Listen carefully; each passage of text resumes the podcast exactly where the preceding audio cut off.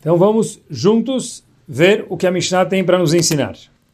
É o seguinte: a Mishnah em Perkei Avot diz para a gente o seguinte: Perek Dalet Mishnah Bet. Ben Azai Omer. Ben Azai costumava dizer: Averatz le mitzvah kala kebachamurah. Corre atrás de uma mitzvah, pedala atrás, corre atrás de uma mitzvah fácil, igual das difíceis o Boreach minaverá, e foge das averot. Por que diz o Pirkei? Shemitzvah goreret mitzvah, porque se você fizer uma mitzvah, Habibi, vem outra mitzvah em seguida e vem outra. Mas, se o caminho forem as averot, termina o que nos interessa aqui dessa Mishnah de Pirkei Avot, ve haverá, goreret haverá. Uma verá também leva a outra verá. Ou seja, tem um vício uma mitzvah vicia e leva outra mitzvah, e uma verá vicia e leva outra haverá. Olha que interessante, pessoal. Ou seja, as averot geram averot, e o que mais nos interessa sempre são as mitzvot, geram mais mitzvot. Agora acompanhem comigo, queridos, que maravilha. Falando em mitzvot e averot, entre parênteses, queria contar para vocês uma coisa muito interessante. Existe um projeto hoje muito famoso chamado Dafyomi. Na verdade, ficou muito famoso, já não é o primeiro ciclo, já não é o décimo ciclo. São alguns ciclos já que se passaram de estudar no mundo inteiro a mesma página do Talmud em todos os lugares do mundo. Dafyomi. E se termina o Talmud inteiro em aproximadamente sete anos e meio. Quem instituiu isso foi o famoso Rav de Lublin.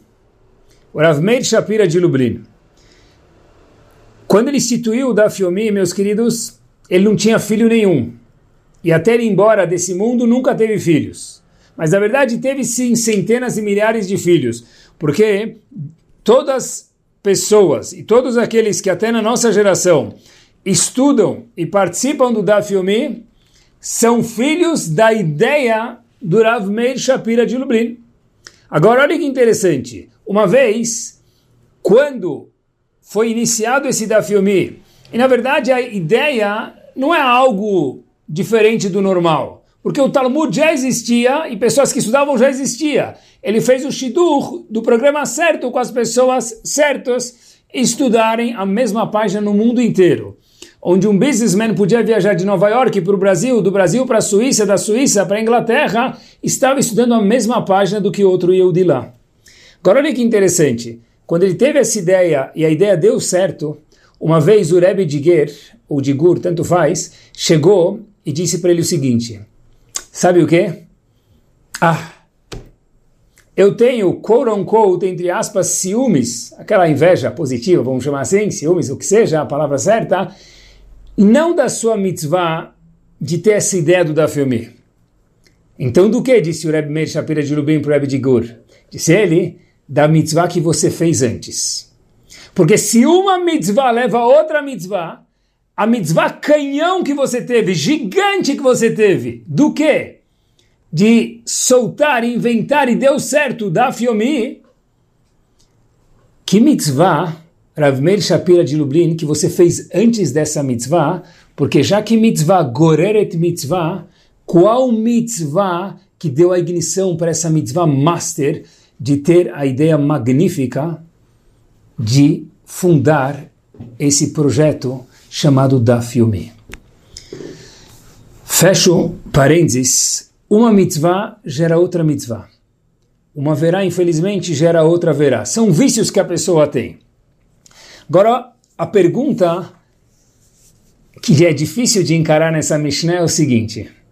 A Mishnah disse, e eu leio de novo, Benazai Omer, Benazai costumava dizer, Averatz le mitzvah, corra atrás de uma mitzvah. E pulando algumas palavras, Boreach min haverá, e foge da haverá. Meus queridos, como assim? Para uma mitzvah, nós precisamos ir atrás, correr atrás dela. Agora haverá, a gente precisa fugir dela. Tem aqui algo que não é justo, pessoal, aparentemente.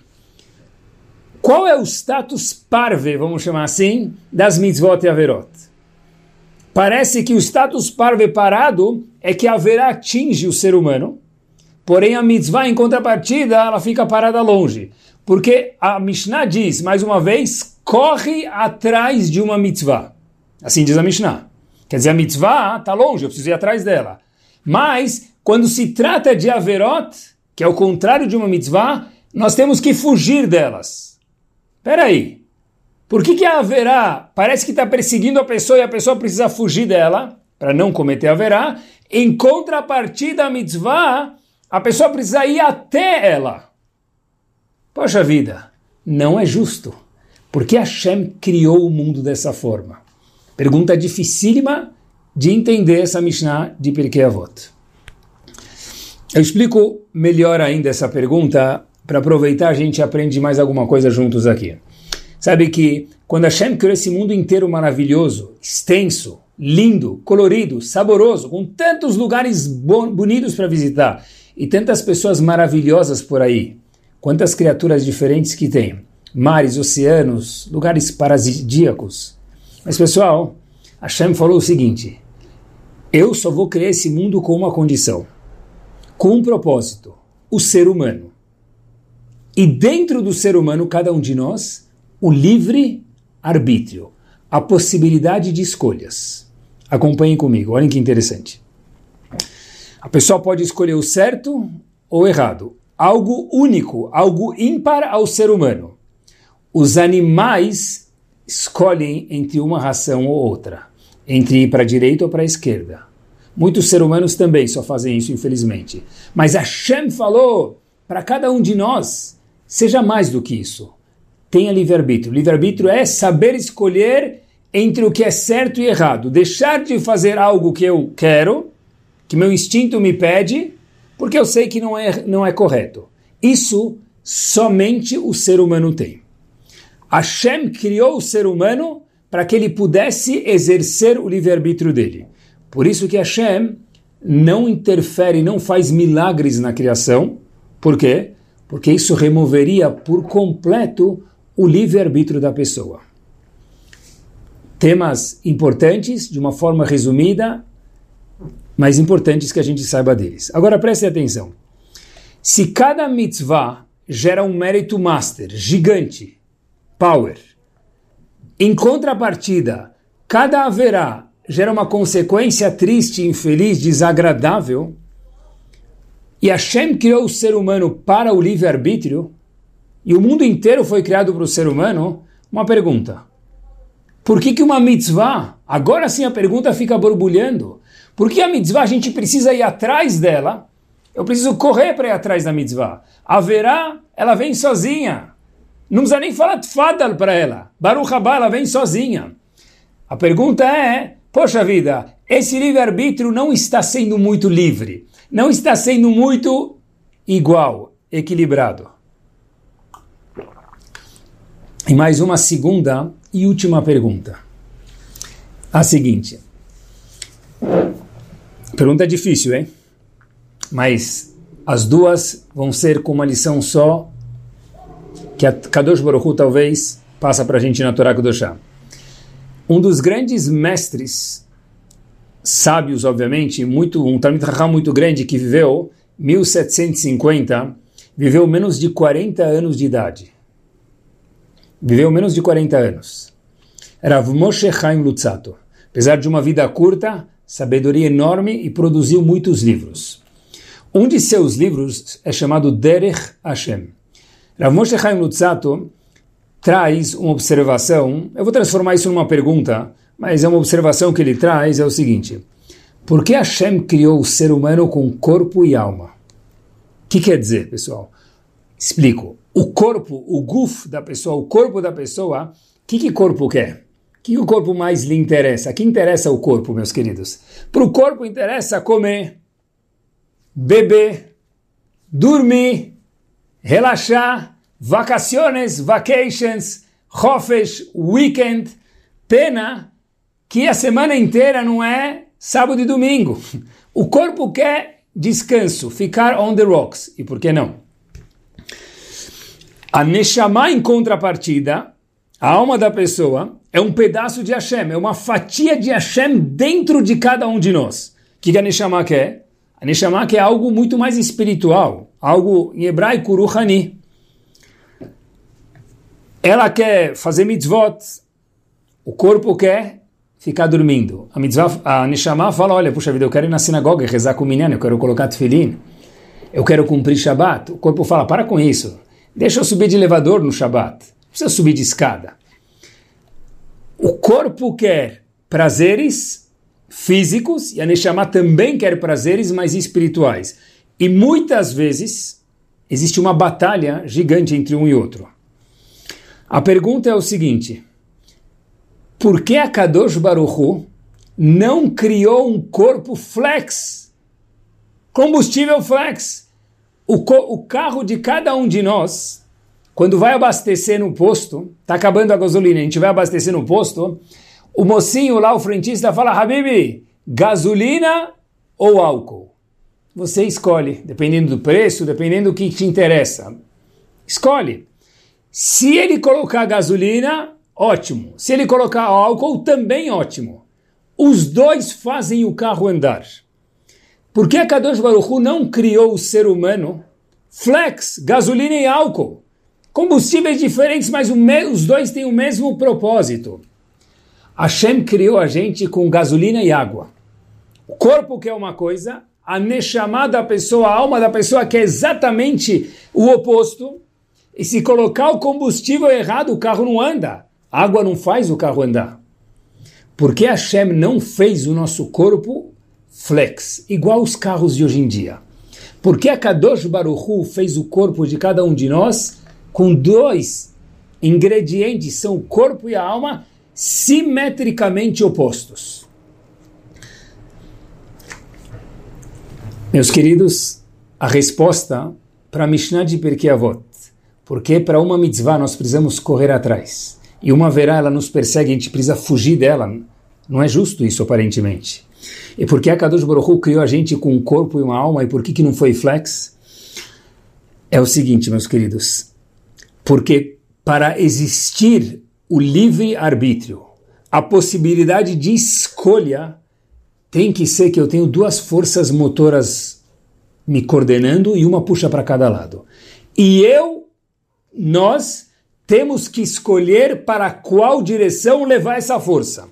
Ou seja, se nós fôssemos flex, só Neshama, por exemplo, a pessoa o dia inteiro ia querer a Neshama dele fazer mitzvot, Vamos dizer que o corpo fosse sem vontade nenhuma, completamente subjugado à Neshama da pessoa. Não ia ter graça, porque não tem escolha, não tem livre-arbítrio. Nós somos forçados a fazer o que é certo. Robôs, qual a graça do mundo? Em contrapartida, se nós fôssemos 100% guf, corpo, carne e osso, 100% pleasure, ia ser a nossa vida, só prazeres. Mas aí, não tem mitzvah e haverá, porque não tem nada que me leva a fazer mitzvot ou me tira das averot. Por isso Hashem colocou a Neshama. Para que haja, haja, pessoal, acompanhem comigo, olhem que profundo, mas de uma forma simples. Diz Rav Moshe Chaim Lutzato no seu livro Derech Hashem, mais uma vez, a Kadosh Baruch Hu criou de um lado da balança o corpo, de outro, do outro lado a Neshama, a pessoa precisa procurar o equilíbrio, óbvio, sem negar o corpo, e sem negar Neshama, óbvio, mas o que faz com que a pessoa possa exercer a coisa mais maravilhosa do mundo, que ele é só pertinente, pertinente ao ser humano, qual que é? O corpo de um lado é nem chamado do outro. Isso gera com que depois que a pessoa faz a escolha certa, aí sim ele merece um mérito. Porque se fosse só Neshama, não é escolha. Não tem graça, não quero nada diferente do bom. Se fosse só corpo, não pode se dar consequências desagradáveis para alguém escolher algo não bom de mitzvah, porque não existe mitzvah. É só curtir a vida, é só ficar preguiçoso, é só ficar aproveitando fisicamente do que o mundo tem a nos oferecer. Hashem fez os dois. E a pessoa escolhe às vezes aqui, às vezes lá, ou mais vezes aqui, menos lá, either way. Cada vez que a gente escolhe algo certo, nós ganhamos um mérito master gigante. Por quê? Porque teve que ir contra algo do outro lado. Isso gera o mérito. Isso gera luz, gera o grande mérito. O que, que é esse mérito, pessoal? Deixa eu contar para vocês qual que é o poder do livre-arbítrio e quanto que é o mérito de uma mitzvah, talvez que a gente possa entender uma fração do que é uma mitzvah. Alguém chegou uma vez para o Havetz Haim com uma dificuldade financeira. Falou, estou com um problema. Lá na época de Iradim, não sei quanto, qual é o valor do problema, mas era um problema financeiro para a época, era bastante. E falou para o Havetz Haim, estou com um problema eu queria fazer um business. Havetz Haim disse para ele, qual é o business? Falou, Rav, Baruch Hashem, eu sou uma pessoa que cumpre Torá, cumpre mitzvot, eu tenho muitas mitzvot. Eu queria fazer um business. Havetz Haim, qual é o business? Eu queria pegar uma mitzvah minha de Tfilin, Baruch Hashem, eu coloquei Tfilin muitos anos da minha vida, fiz outras mitzvot. Queria pegar a mitzvah de Tfilin de um dia, pegar ela, ir no banco, cash, sacar essa mitzvah. Eu vou tirar esse crédito da minha conta de mitzvot, eu quero sim dinheiro para poder viver bem, pagar minhas contas, está difícil minha vida. Havetz Haim falou para ele, é, não é fácil ter dificuldades financeiras, mas deixa eu te contar uma coisa. Disse ele, o quê? Então Havetz Haim falou para esse senhor que queria cash, uma mitzvah, o seguinte, tenta imaginar, meu querido, que você vai na padaria e você entra com dinheiro na padaria. Dá para você comprar um pãozinho, pão francês? Aí o indivíduo falou, claro, Rav, mas o que isso tem a ver com minha mitzvah de tefilin, eu poder pagar minhas contas? Isso é em um minuto, deixa eu te explicar. Então, se você vai lá com dinheiro na padaria, compra um pãozinho, o Manuel vai te dar o pãozinho, correto? Diz ele correto. Agora, tenta imaginar agora, vai. Nós já temos no Brasil notas de 200 reais. Tenta imaginar que você vai com 200 reais na padaria, e aí você compra um pão francês e chega para o Manuel e paga para ele no caixa. O que, que o Manuel vai falar? Um pão francês? Eu não tenho troco de 200 reais para um pão francês, meu querido. Se você quiser pegar mais algumas dúzias de pão francês, alguma coisa um pouco mais cara, um bolo, talvez. Mas para um pão francês não dá para ter troco de 200 reais para um pão francês. Diz o Rafael Chaim para ele, entendeu? Ou seja, é o seguinte: é impossível pegar uma mitzvah, que no exemplo barato aqui, vale 200 reais, para a coisa mais magnífica e prazerosa desse mundo corporal. Um pãozinho. Não dá. O que gera esse mérito explosivo?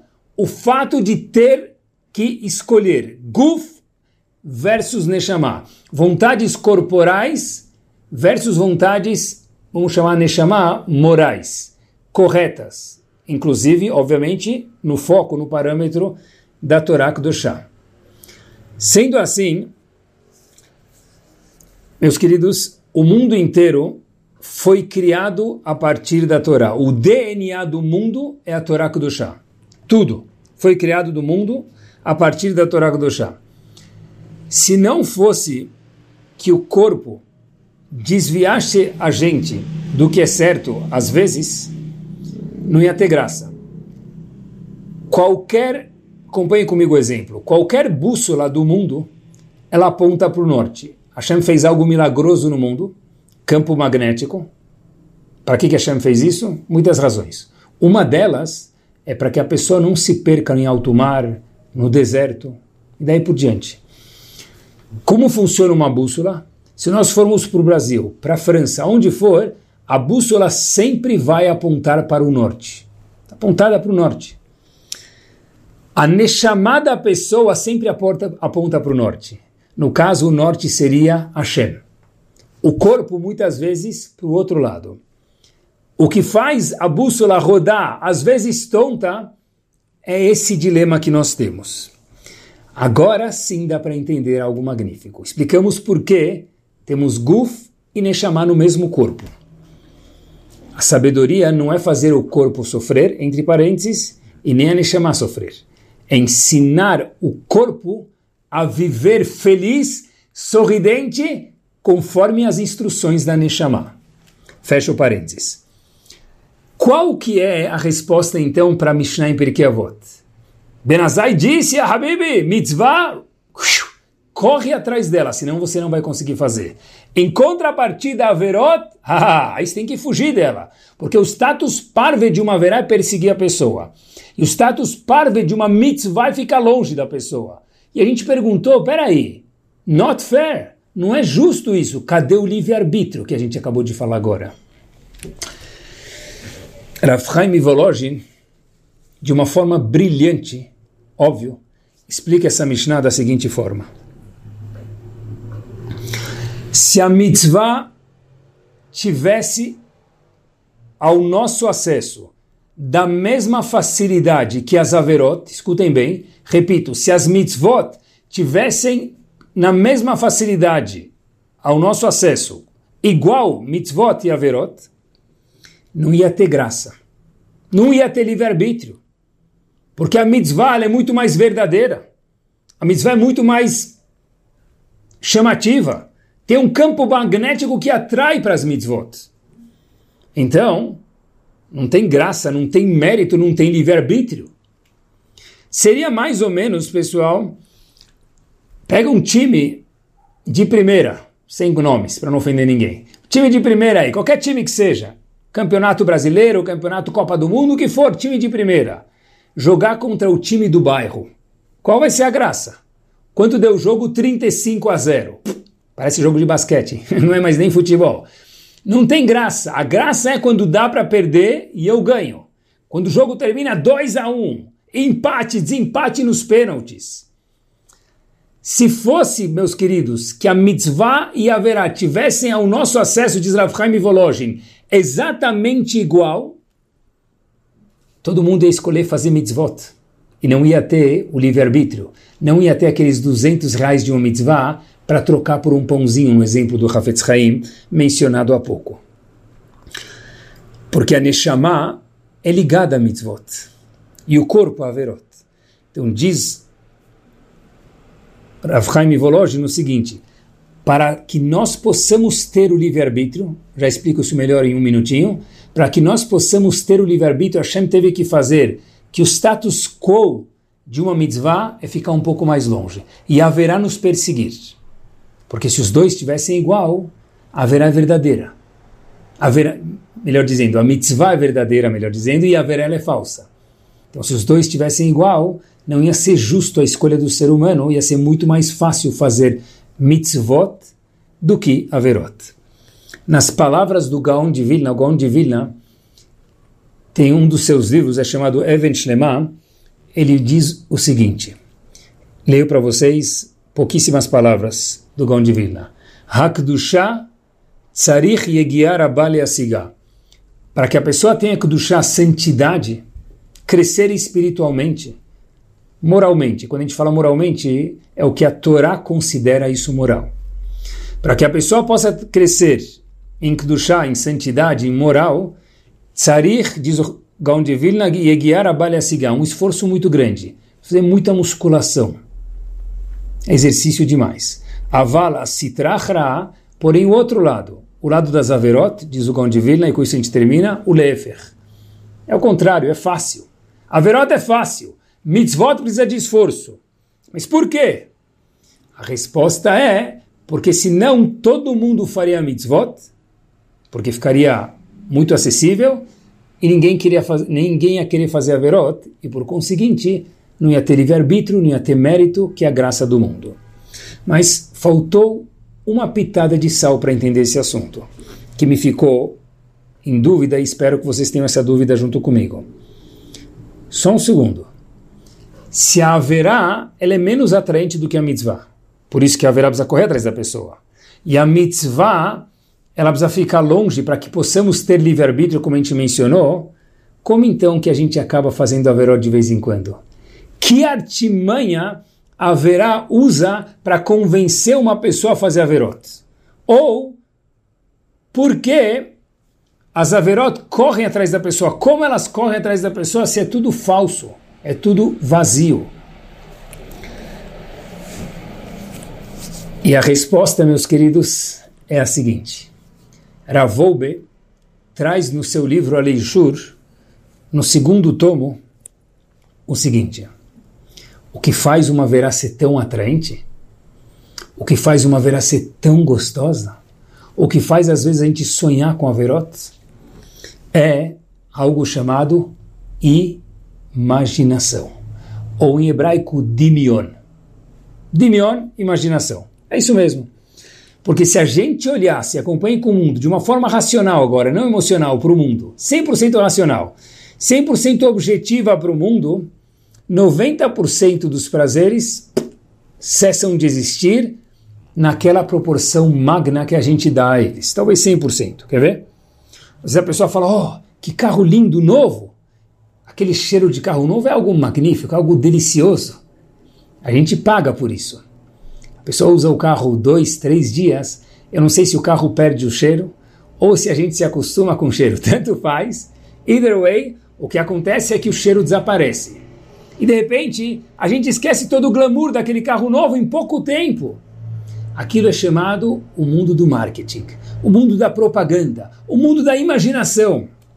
Não que seja uma verá ter um carro novo, é só para entender quanto, como que o Yetzerará ele infla prazeres físicos. Ou, por exemplo, a gente passa na, rua, na vitrine do shopping e um homem ou uma mulher ele olha uma roupa e fala: Uau, aquele boneco, manequim usando a roupa, tenta me imaginar usando aquela roupa. Eu vou ser a pessoa mais bonita, mais feliz do mundo, vou conseguir trabalhar melhor, produzir melhor, vou ser mais respeitado. De repente ele vê uma meia que custa seis, sete vezes mais que uma meia normal porque tem um desenho lá. A pessoa compra a meia e sente mais poderoso usando ela. Até que ele chega no trabalho, chega em casa, chega nas reuniões e a meia não fez ele sair voando, não fez ele falar sabedorias e não fez ele ganhar uma promoção, nem um novo business por causa disso. De novo, óbvio que pode usar uma meia bonita, mas aquele glamour todo que existe, por exemplo, atrás da meia, atrás do carro novo, ele é falso. É produzido nas nossas mentes por propaganda e outros artifícios. Olha que interessante, pessoal. Já que o nosso shur também é cultura, vamos lá. Eu estava procurando uma vez em marketing, sabe que às vezes tem aquelas propagandas de morango com chantilly. Eu não sei se já perceberam, certeza as mulheres, pelo menos sabem mais do que os homens sobre isso em específico, é que um morango, quando a gente coloca o chantilly, o chantilly derrete. Como aquela foto fica tão bonita para propaganda na revista de um morango com chantilly? Como fica tão bonita? O que, que eles fazem no marketing? Eles colocam creme de barbear. O creme de barbear não derrete. Então é morango com creme de barbear e a foto fica tão suculenta fica tão deliciosa e a gente vai comer aquele morango chantilly, que é gostoso, certeza, mas não tanto quanto a foto produz. Isso é a imaginação que levaram a gente para ela. Ou, por exemplo, mais um exemplo muito curioso, me permitam, leite com sucrilhos, propaganda. Fotos de leite com sucrilhos. Quando se coloca o leite nos sucrilhos, todo mundo sabe que o leite murcha, fica mole e a foto fica feia. Eu sempre pensava que eles tira, colocavam leite com sucrilhos e tiravam a foto imediatamente, mas não dá, tem que arrumar luz, tem que arrumar um monte de coisas. Eles colocam cola, isso mesmo, aquela cola que a gente usava na escola embaixo, parecendo leite e os sucrilhos em cima. Isso mesmo, o cereal em cima. A foto fica magnífica e parece o leite com sucrilhos. Mas enganou a gente, porque o leite com sucrilhos não fica tão bonito por tanto tempo e a foto não fica tão bonita. Mas é assim que funciona é o mundo do marketing, é um mundo que a gente vive maravilhoso. O que não podemos fazer é cair, mergulhar no mundo da imaginação e falar, uh, a vida é isso. Quando a pessoa vai lá e adquire aquele prazer, ele fala, me enganaram de novo. Meus queridos, e olhem como tudo está na Torá. Olhem como esse mundo tão maravilhoso que a Kadosh Baruch Hu criou, o DNA dele, aonde é, meus queridos, a Torá Kedoshá. Acompanhem comigo. O Rambam Maimonides tem um dos seus livros chamado Morene Vohim. Ele fala para gente algo show. Falando em chantilly, algo melhor do que chantilly, não. Chantilly de verdade, não um creme de barbear. Ele diz algo magnífico, meus queridos. Diz o Rambam para a gente o seguinte. Adam Arishon foi criado por Hashem. Difícil entender o que quer dizer ser criado por Hashem. Pai, no RG dele, filiação, pai, Hashem. Mãe, a Kadosh Baruchu, mesma coisa. Deus era o pai e a mãe de Adam Arishon. Agora, como que é possível que esse grande homem e essa grande mulher, sua outra metade, Havá, chegaram a comer do Etzadat, aquele fruto proibido que era tudo menos maçã, tá bom? Maçã é coisa de Hollywood. Mais uma vez, fruto da imaginação. Então, como que é possível, meus queridos, que Adam Arishon, uau, criado por Hashem, visão espiritual, diz Agmará, de um lado do mundo ao outro, ele viu a história inteira do mundo, do começo ao fim. Como que é possível desobedeceu a ordem de Hashem? Diz o Rambam, como? Dimion, imaginação. Isso mesmo. Assim diz o Rambam. Como? Isso mesmo. Hashem falou para ele, não come, Habibi. A cobra chegou nele com câmera, com foto, com revistas, propagandas e falou, Habibi, ah, peraí, para com isso, vai. Dá uma cheirada nessa fruta aqui, tenta imaginar quanto ela é gostosa. Olha a cor da fruta. Tenta imaginar quanto ela é bonita, imagina quanta sabedoria, quanto sabor tem dentro dela começou a incitar os sensos, cheiro, etc e tal, de Adam Rishon, visão, paladar, Adam Rishon, na sua maior grandeza, diz o Rambam, e só o Rambam para falar isso, caiu na armadilha do Yetzerará. O que fez ele cair na armadilha? Propaganda. Nada contra a propaganda, meus queridos. Quem trabalha com isso, boa sorte. E que tenha muita brachá. Mas a ideia que tem aqui, pessoal, nós não podemos viver no mundo da imaginação. Qual que é o nosso trabalho? É o seguinte, acompanhem comigo. Por que um ser, qualquer pessoa, falando em livre-arbítrio, imaginação, e o show de hoje, por que as pessoas acabam fazendo averot? Ninguém quer fazer averot. Todo Yehudi, homem ou mulher, é um tzadik. Todo Yehudi, não existe, não existe rachá. Todo Yehudi é uma pessoa bárbara. Ele acaba se perdendo de vez em quando. Às vezes muito tempo, às vezes pouco tempo. Mas, por que, que a pessoa faz Averot? Fiquei pensando bastante. O que leva a pessoa a fazer Averot? Dois componentes. Um deles a gente já falou. Supervalorizar algum prazer. Escorregar no mundo da imaginação. E o segundo ingrediente é o que vem agora, daqui até o fim do shur, queridos. É o seguinte. O que, que faz uma pessoa fazer haverá? Ser enganado por esse glamour todo que haverá produz. Que o prazer produz, que o corpo produz. Agora preste atenção, existe um segundo ingrediente que traz a pessoa a escorregar sem querer. Em Lodz, lá em Lodz, na Europa, havia um apicoires. Apicoires é alguém não crente. Apicoires, mais uma vez, alguém não crente. Em Lodz havia um apicoires. Falaram que ele era um grande apicoires. Mas em Varsóvia tinha o maior apicoires da Europa. Então Mendel, o apicoires de Lodz, daquela cidade pequena, foi para a grande cidade de Varsóvia conhecer o mestre apicoires. Ele viajou, ele entra e ele chega na, em Varsóvia, o grande apicoires, o mais famoso apicoires, não crente, da Europa, que morava em Varsóvia, ele encontra ele aonde? Dentro de um Betamidrash, de uma casa de estudo, com uma pilha de livros. Então, fala para ele, você que é o famoso super, hiper, ultra, six stars apicoires? Diz ele sim. O que, que você faz num Betamidrash, numa casa de estudos com tantos livros? Pessoal, escutem. Disse ele, por que livros? Porque para que eu possa ser um não crente, eu primeiro preciso saber o que, que a Torá quer, o que, que ela pede, para mim depois poder não crer. Porque se nem estudar eu sei, eu não sou um não crente, eu sou um ignorante. Que mensagem bomba!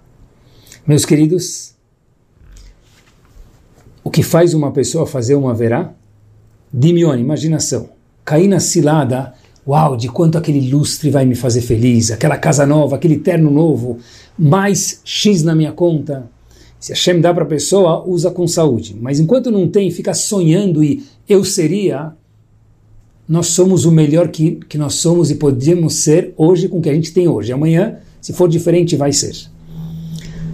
Um, imaginação. Dois, ignorância. Porque prestem atenção, pessoal. Tem um, uma pessoa, não quero citar o nome, que escreveu um livro dos erros que Hashem cometeu no mundo. E ele escreve lá a partir do, de alguns trechos da Torá ou do Navi, erros que Hashem cometeu. Por exemplo, a lua em Bereshit era grande, depois ficou pequena, então ele chama isso de erro. Uma vez, um Yehudi religioso recebeu o livro dele. Ele falou, olha, eu gostaria de, antes de ler seu livro, lhe fazer uma pergunta. Disse o autor desse livro que escreveu tantos erros que Hashem fez quando criou o mundo. Falou para ele, me diga o nome de três tomos do Talmud. Três Masertot do Talmud. Disse o autor, não conheço nenhum. Falou para ele, meu querido, para você poder falar que Hashem fez erros, você precisa saber estudar e depois falar, talvez, coitado, que Hashem errou. Mas nem o nome de um tomo do Talmud você sabe, como é que é possível falar que Hashem errou? Isso não é falar que Hashem errou, isso é ignorância. Seria mais ou menos, meus queridos, uma vez eu vi uma frase muito interessante. Dois pelos, dois cabelos, fios de cabelo numa sopa é muito. Dois fios de cabelo na cabeça da pessoa é pouco. Chamar isso de teoria da relatividade de Einstein seria uma ignorância. É verdade, é relativo. Dois fios de cabelo na sopa é muito. Dois fios de cabelo, eu que diga, na cabeça é pouco.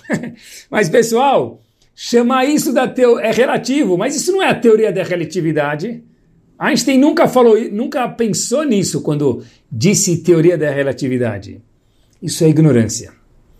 É falta de conhecer. É maravilhoso, meus queridos, é um privilégio ser um Yehudi. Rav Shach costumava dizer que a coisa mais infeliz que existe no mundo é ser um amaret, ser um ignorante. Por quê? Talvez a resposta seja essa. Porque os dois caminhos que levam a pessoa longe de uma mitzvah é achar que o prazer é tão grande, depois cair e falar, uau, fui enganado, e depois levanta e faz de novo a mesma coisa, até que não faz mal. A gente, Hashem dá mais chances para a gente poder melhorar. Ou a pessoa ser ignorante e falar, ah, porque a Torá, como que eu posso falar que a Torá, os sábios, se eu não sei mencionar o nome de uma Gemara? Se eu nunca terminei 20, 30 tratados do Talmud? Isso não é descrente. Disse aquele grande Apicores de Varsóvia, eu primeiro preciso estudar para depois poder ser um descrente. E meus queridos, com isso, nós vamos para a nossa fase final do Shur. A Torá é chamada de Torat, tem uma, um adjetivo a Torá. Natan lá no Torat Emet, verdade. Porque a Torá, meus queridos, é o único farol que tira a ignorância da frente da pessoa, traz o valor certo para cada prazer que é magnífico, que Hashem deu para a gente, para a gente sim usufruir nos parâmetros e nos valores enquadrados que Hashem deu para a gente, da onde a gente tira isso? Torat Emet. A Torá nos traz a verdade sobre cada ponto na vida. Olha que interessante. Eu acho que a Avodá, o trabalho de cada Yehudi, por isso que nós vivemos com saúde e alegria, Bezrat Hashem, nós e nossas famílias, 120 anos. Por quê? Para a pessoa poder descobrir qual que é o Emet, qual que é o Emet do valor da Torá, qual que é o emet do valor do dinheiro, do valor da família, do valor de um carro novo? Tem um emet no carro novo, tem um valor, mas quanto? Quanto vale minhas horas para eu precisar ganhar mais e abrir mão de rezar com o minyan? Quanto vale mais um prazer e eu deixar de dar macer? São contas que a pessoa vai ao longo da vida amadurecendo e aprendendo, chegando, Bezat Hashem, cada vez mais perto do Emet. A única forma de ver isso é através de estudar Torah Kedoshá. Talvez por isso nossos sábios eram muito cuidadosos com a midá de emet de verdade. Uma vez Rav Yaakov Kamenetsky, falando em verdade, foi na casa de seu filho e o filho dele tinha uma criança, obviamente neto do Rav Yaakov Kamenetsky, então o filho do Rav Yaakov Kamenetsky começou a acenar para o neto chegar mais perto dele, começou a andar, um pequenininho. Então o neto levantou e não estava vindo filho do Rav Yaakov Kamenetsky levantou e mostrou um pirulito. O neto começou a andar, ou filho daquela pessoa, vamos chamar assim, vai, neto do Rav Yaakov Kamenetsky, começou a andar em direção ao filho do Rav Yaakov Kamenetsky. O filho do Rav Yaakov Kamenetsky queria agradar o pai, deu dois passos para trás, e aí o neto continuou andando. No que ele deu dois passos para trás, Rav Yaakov Kamenetsky ficou chateado, fechou o tempo em português. O filho dele disse para ele, Rav, pai, você não curtiu que meu filho andasse? Por que você ficou chateado? Diz Rav Yaakov Kamenetsky, com sheker?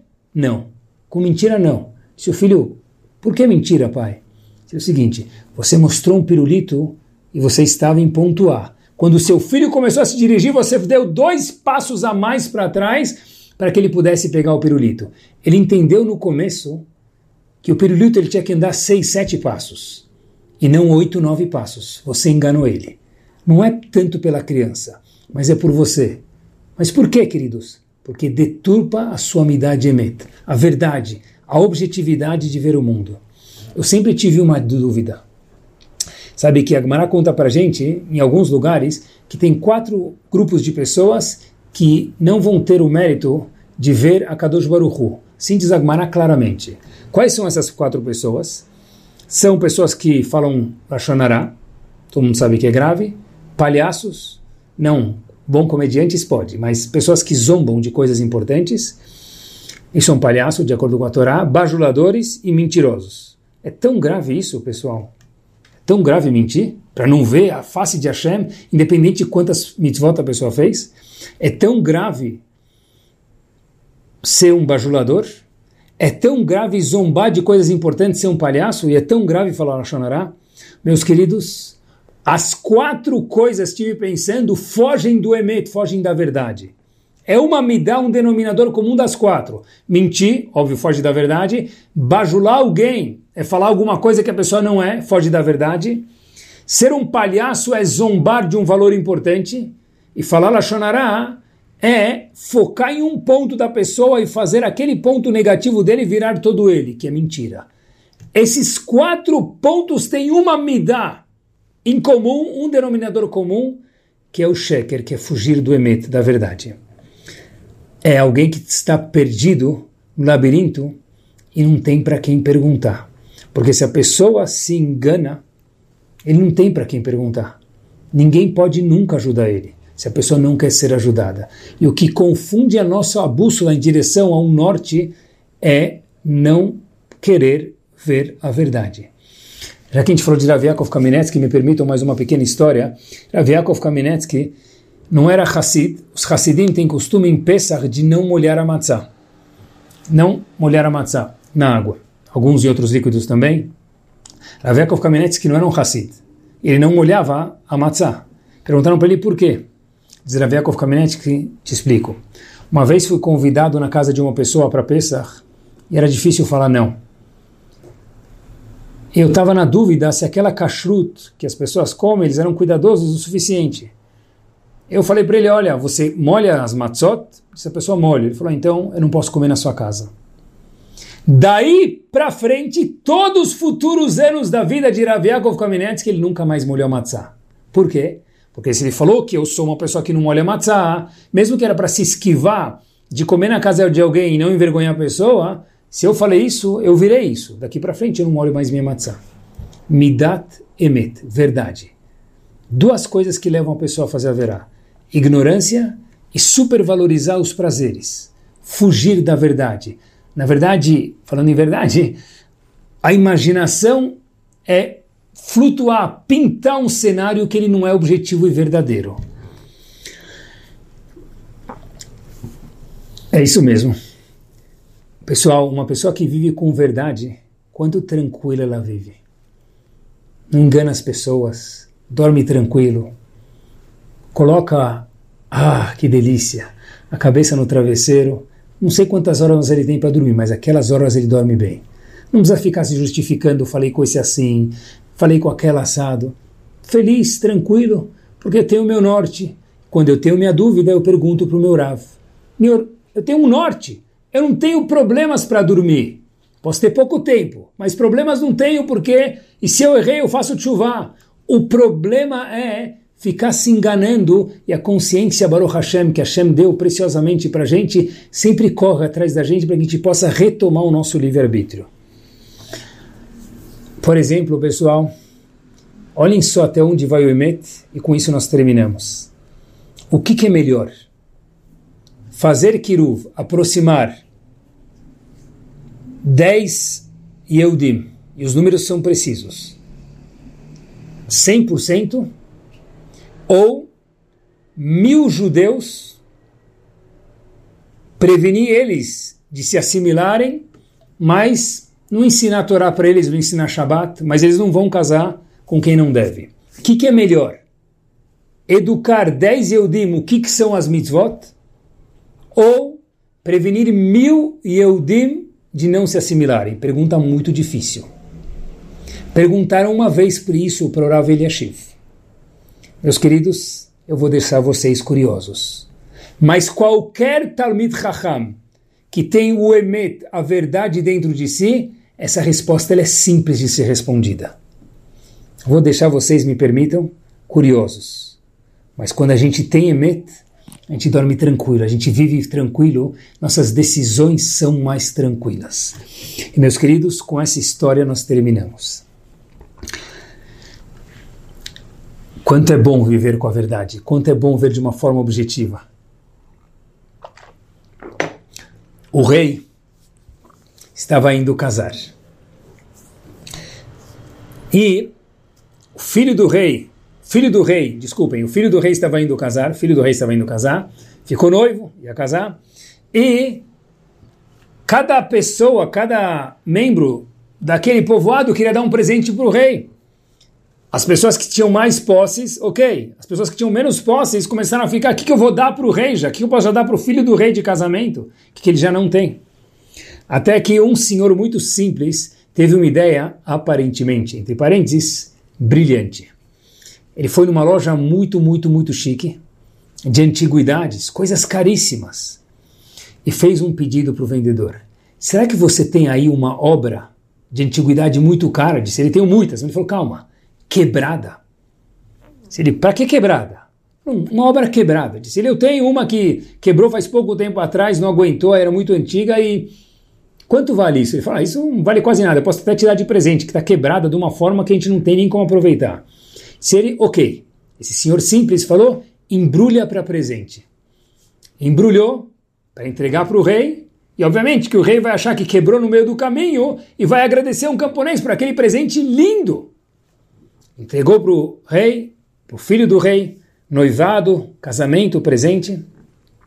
Pessoal, e imaginando, falando em shiur de imaginação, imagina o rei vai me ligar, vai me agradecer, quantas dívidas eu devo ter pego, vai imaginar o rei, para eu, simples camponês, entregar uma obra tão bonita para o filho do rei? Talvez vai lá saber se eu vou virar agora o vice-rei entrega o presente, dias depois, batem os oficiais do rei na porta dele e falam, oh, ele deve vir entregar o cavalo real para mim. Sai esse camponês, abre com um sorriso e os oficiais falam, vem até o palácio, o rei está te chamando. Foi correndo, sorrindo. O rei estava muito bravo com ele. Diz ele, você me trouxe uma peça quebrada de presente ao meu filho, era melhor não ter trazido nada. Disse o camponês, com vergonha, olhando para baixo? Sim, estava quebrado. Eu fui numa promoção e comprei algo, só paguei o preço do embrulho. Mas perguntou o camponês para o rei: Rei, como você sabia que a peça estava quebrada? Eu pensei que você ia imaginar que veio de uma loja tão chique que a peça quebrou no caminho e entender minha intenção boa. Disse o rei: Você foi tolo, querido. Porque quando embrulharam os pedaços daquele objeto na loja, embrulharam cada pedaço quebrado separado. Então, quando meu filho abriu, em vez de abrir algo que parecia um, um só embrulho, com uma peça que quebrou no caminho, foram muitos pedaços que se quebraram no caminho. Isso é o sheker. Isso é a mentira. E quanto gostoso é viver com Emet. Que Bezrat Hashem, a gente possa viver com a verdade maravilhosa da Torá, ter ótimas decisões na coisa ímpar que Hashem deu para o ser humano ímpar, que é nós, cada um de nós, que é o livre-arbítrio, que a gente possa fugir desse mundo fantasia e viver o um mundo da verdade e sermos cada vez menos ignorantes e mais conhecedores da Torá Kudoshá e assim ver, vermos o mundo da forma mais amiti, mais verdadeira, mais sorridente e mais como a Kadosh Baruch Hu quer. Super boa semana a cada um de nós. Tudo de bom.